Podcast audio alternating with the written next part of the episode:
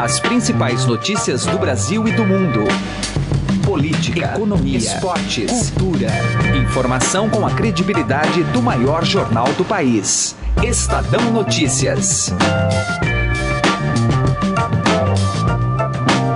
Olá, seja muito bem-vindo e muito bem-vinda ao Estadão Notícias, nosso podcast com análises, entrevistas e informações sobre os temas mais importantes do momento no Brasil e no mundo. Eu sou Emanuel Bonfim e a edição de hoje dá sequência à série especial com balanço sobre o ano de 2017 e projeções para 2018. São entrevistas e debates nas mais diversas áreas de cobertura: política, economia, cultura, segurança pública. No programa de hoje, vamos fazer uma análise sobre o governo Temer ao longo deste último ano. Mesmo com toda a crise política, agravada pelas denúncias do Ministério Público e com a falta de popularidade, o presidente conseguiu se manter no cargo e ainda aprovar algumas medidas importantes, como a reforma trabalhista.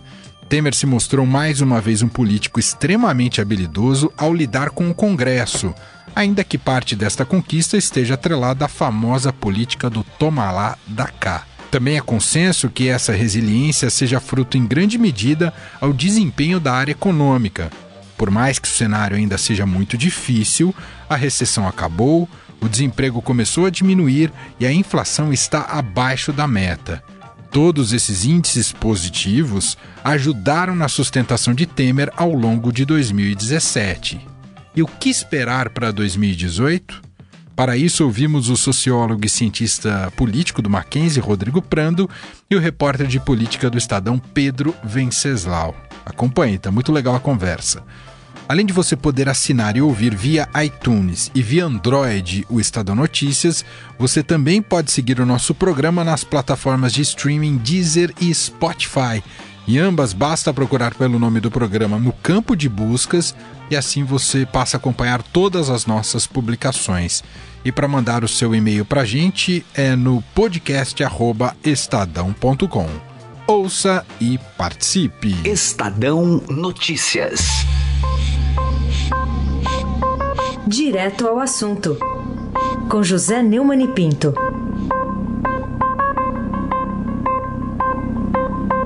Está na moda agora o indulto por motivos humanitários. O exemplo de Pedro Pablo Kuczynski em relação a Alberto Fujimori está tendo um reflexo no Brasil em relação a Paulo Maluf. São anciãos, estão doentes, estão presos. Em ambos os casos, são remanescentes de ditaduras, sendo o Fujimori da própria ditadura e Maluf da ditadura militar, que é tão elogiada como um exemplo de limpeza e de honestidade na administração pública do Brasil pela direita. Tudo mentira. São dois velhos corruptos que estão presos e apelam para a propriedade como uma forma de merecer a piedade geral e saírem da cadeia. Não merecem esse tipo de consideração. Se estão na cadeia, já depois de muito velhos, é porque viveram o tempo todo fugindo dela, pagando advogados com dinheiro que foi roubado do erário, do cidadão comum, do pobre que está desempregado, de muitos que morreram, seja pelos efeitos da tirania das ditaduras, seja pela situação de penúria em que o Brasil e o Peru caíram por causa das ditaduras servida por um e comandada por outro. Maluf tem todas as condições de cumprir a pena na cadeia, como o Fujimori também tinha. E se morreu na cadeia, é um fato natural da vida. Vi uma equipe de ilustres advogados dizendo que a família do Maluf foi violentada com a decisão da justiça. O comentário que eu tenho para fazer é muito próprio desse Natal. Pelo amor de Deus! José Neumann Pinto, direto ao assunto. Estadão Notícias. Política.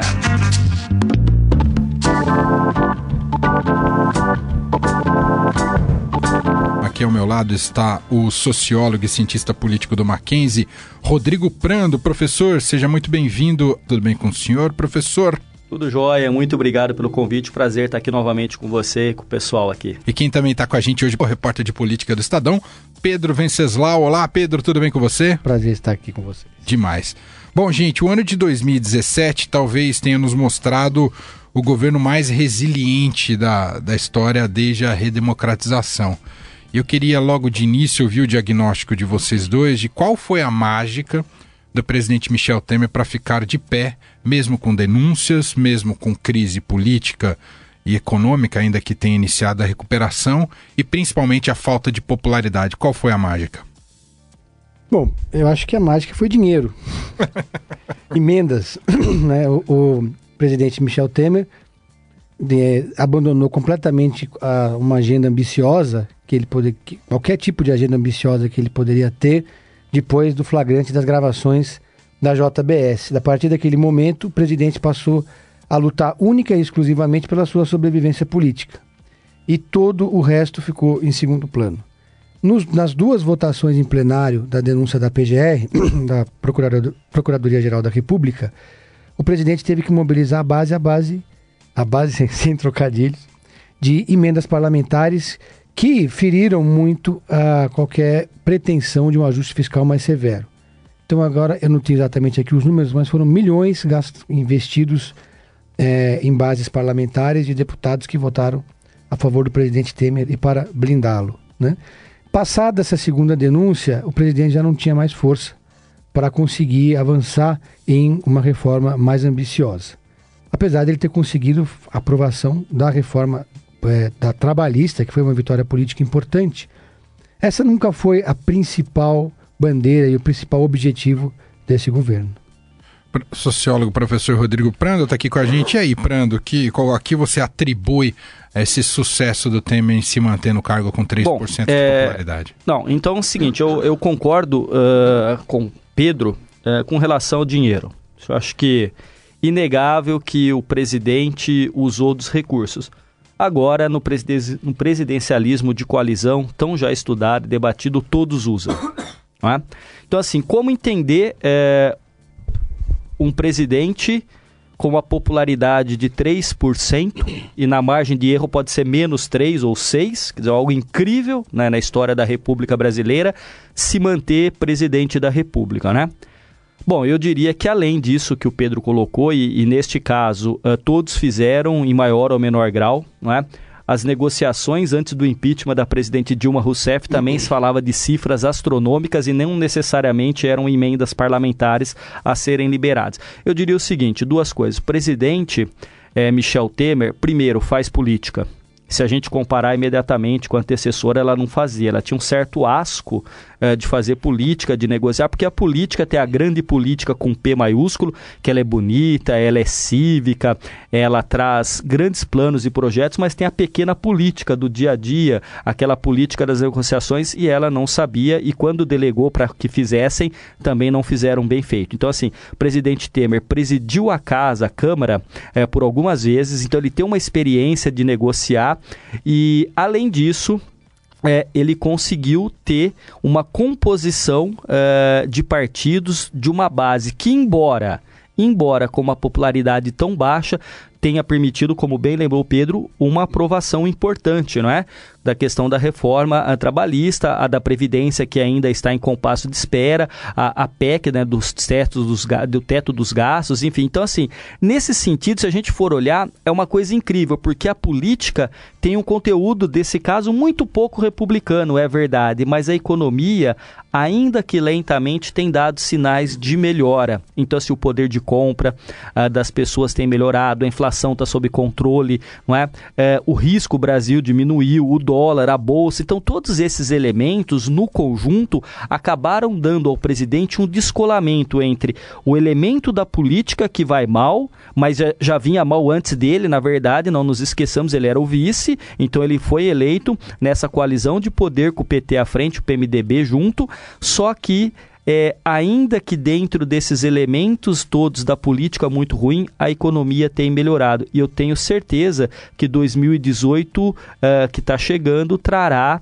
efetivamente boa melhora e isso tem que ser capitalizado pelos políticos. Isso é a prova, professor e Pedro, de que uma boa equipe técnica num governo pode salvar mesmo uma crise de representatividade? Um pouco o Temer prova isso, a boa equipe técnica que ele tem na economia o garante no poder. É possível fazer essa associação? É, o Temer é, tem uma equipe técnica que, em boa medida, é formada por tucanos, né? Tem um DNA tucano muito forte. Se você for observar, por exemplo, William Goldfarb tem uma relação histórica com, com o PSDB, o presidente do Banco Central, Pedro Parente, também, não sei se ele é filiado ao PSDB, mas é muito da área de influência do partido. Maria Helena de Castro, secretária executiva do MEC, que é, foi secretária de Educação em São Paulo, é considerado um, um bom quadro técnico na área de educação, inclusive faz uma parceria com o Mendonça Filho, que cuida da parte política. No terceiro escalão também tem muita gente que veio do PSDB. Até foi uma discussão que se teve nessa questão de desembarque ou não do PSDB do governo, se esses quadros técnico, técnicos, vamos dizer assim, emprestados pelos tucanos, ficariam ou sairiam. É, na área econômica, além do, dos, dos, técnicos do PSDB, você tem o Mansueto de Almeida, você tem grandes nomes ali que são pensadores mesmo da economia, que estão em torno do presidente Temer em torno de uma ideia. Pode se discordar, pode se concordar, mas é uma ideia de país que eles estão levando adiante, né? É, apesar das críticas de muitos setores.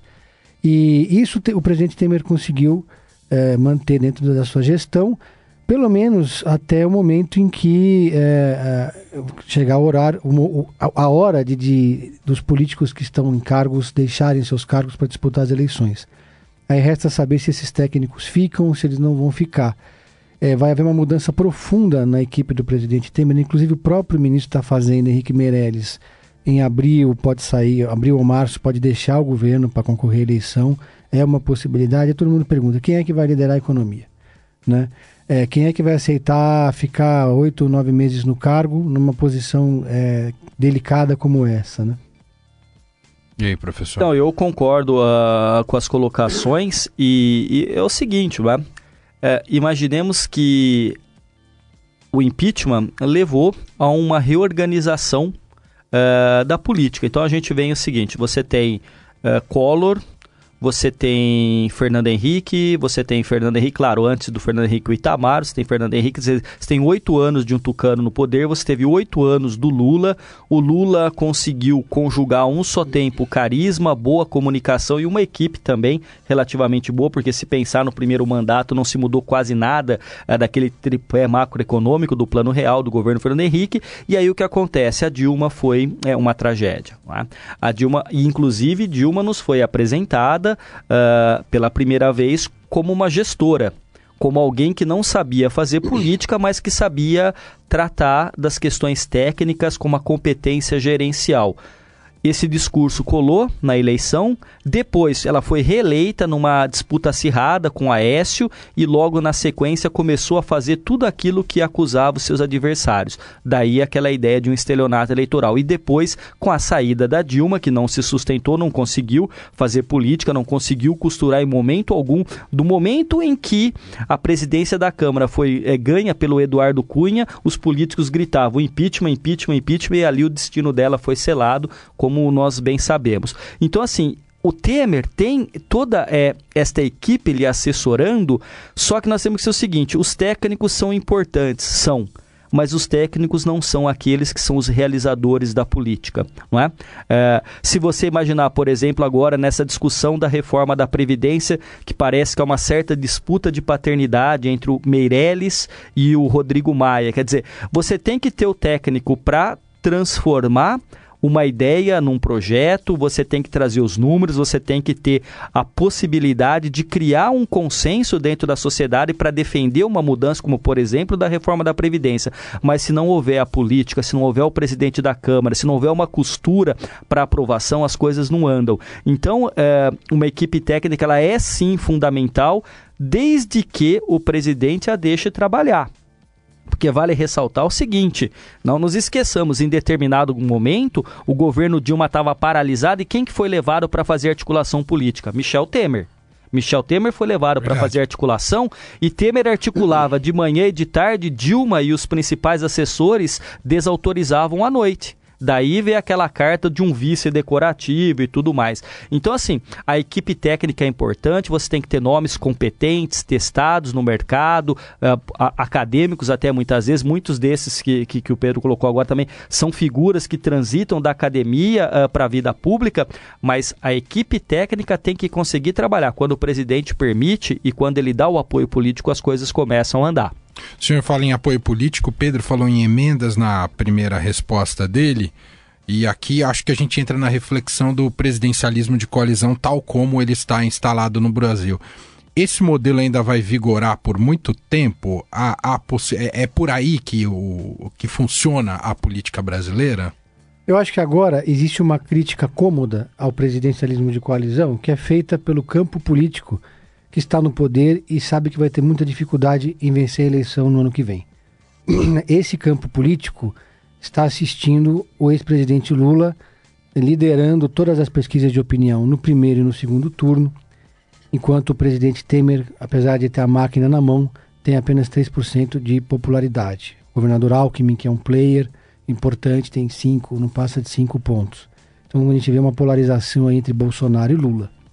Então agora é, começa a se falar em parlamentarismo, em presidencialismo flexível, em, começam a criar fórmulas para você enfraquecer o presidencialismo. Né? Inclusive, esse campo, PT, PCdoB, PDT, acho que até o PSB, eles assinaram juntos uma carta, uma carta pública que criticaram essa, essa intenção, esse movimento, essa bandeira levantada agora como uma bandeira oportunista.